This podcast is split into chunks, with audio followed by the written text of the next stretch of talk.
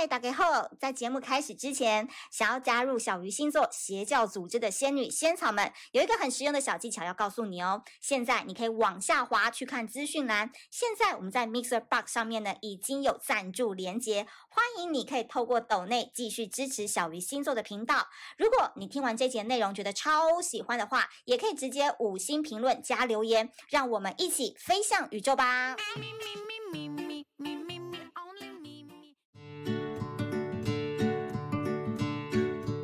Hello，大家好，我是美貌与才华都没有，只懂星座的小鱼，很开心在二零二二年，我们已经在 Pocket 上面跟大家见面啦，非常非常开心，我们一起踏入了二零二二年。那我觉得踏入二零二二年呢，要解锁的当然就是你的桃花路，你的桃花运到底开了没？我觉得这件事情非常的重要。那今天我们要讲到的这个系列呢，就是。风象星座啦，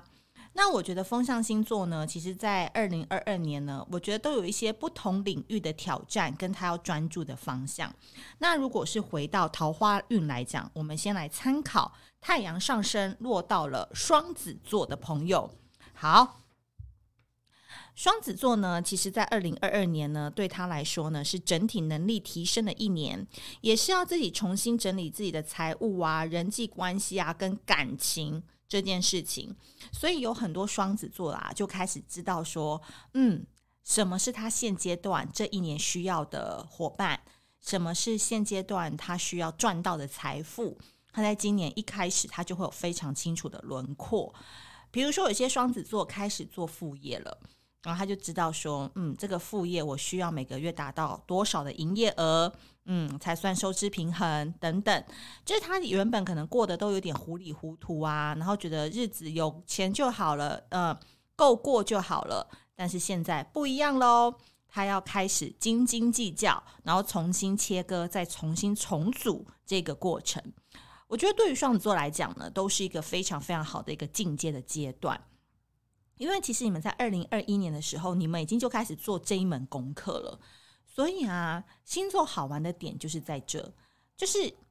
当你的人生知道，哎，接下来会发生什么事情，你可以提前先做点准备。我觉得这件事情对于喜欢星座的人来讲，其实是一个非常加分的一个小技能。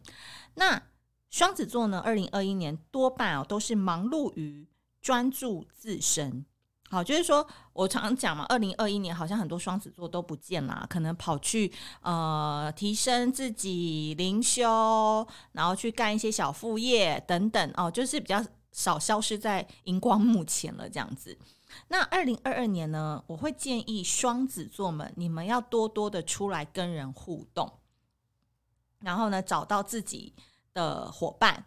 那不晓得大家就是来十二月二十四号的那个负能量清除大会的时候，我当场不就是 pick 了一个双子男吗？然后这个双子男呢，他有四颗星是落在双子，就非常的双子。那那时候我会介绍他的原因，就是因为他算是我呃这两年认识一个还不错的一个朋友。然后这个男生呢，他平常就是在从事那个金融保险业嘛。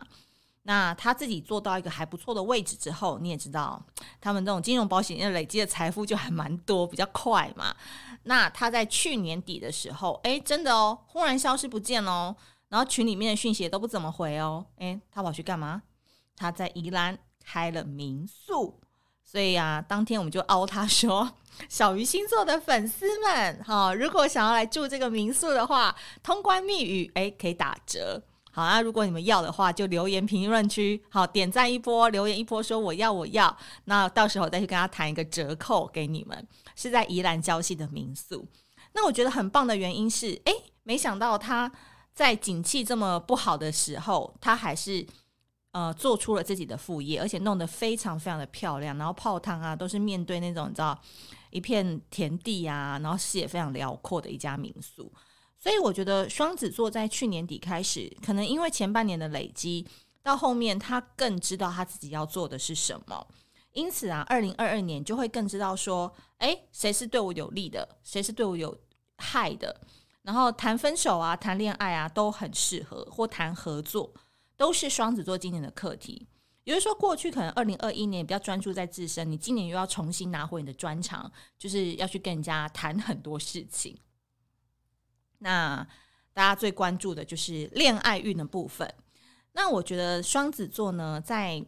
这两年呢、我们常常都会说双子跟射手不是对宫星座，我最喜欢拿这个来比喻了。哎，这个不是我讲的啊，是一个塔罗老师跟我说的啊，我就借用一下。他说双子跟射手就是一个有聪明，然后一个有智慧。那至于谁是聪明呢？谁是智慧呢？你们就好好的品一品，在默默的心里有一个答案吧。哦，两边都不得罪。那我个人觉得，双子座呢，在二零二二年呢，是非常有机会可以谈一场智性恋的。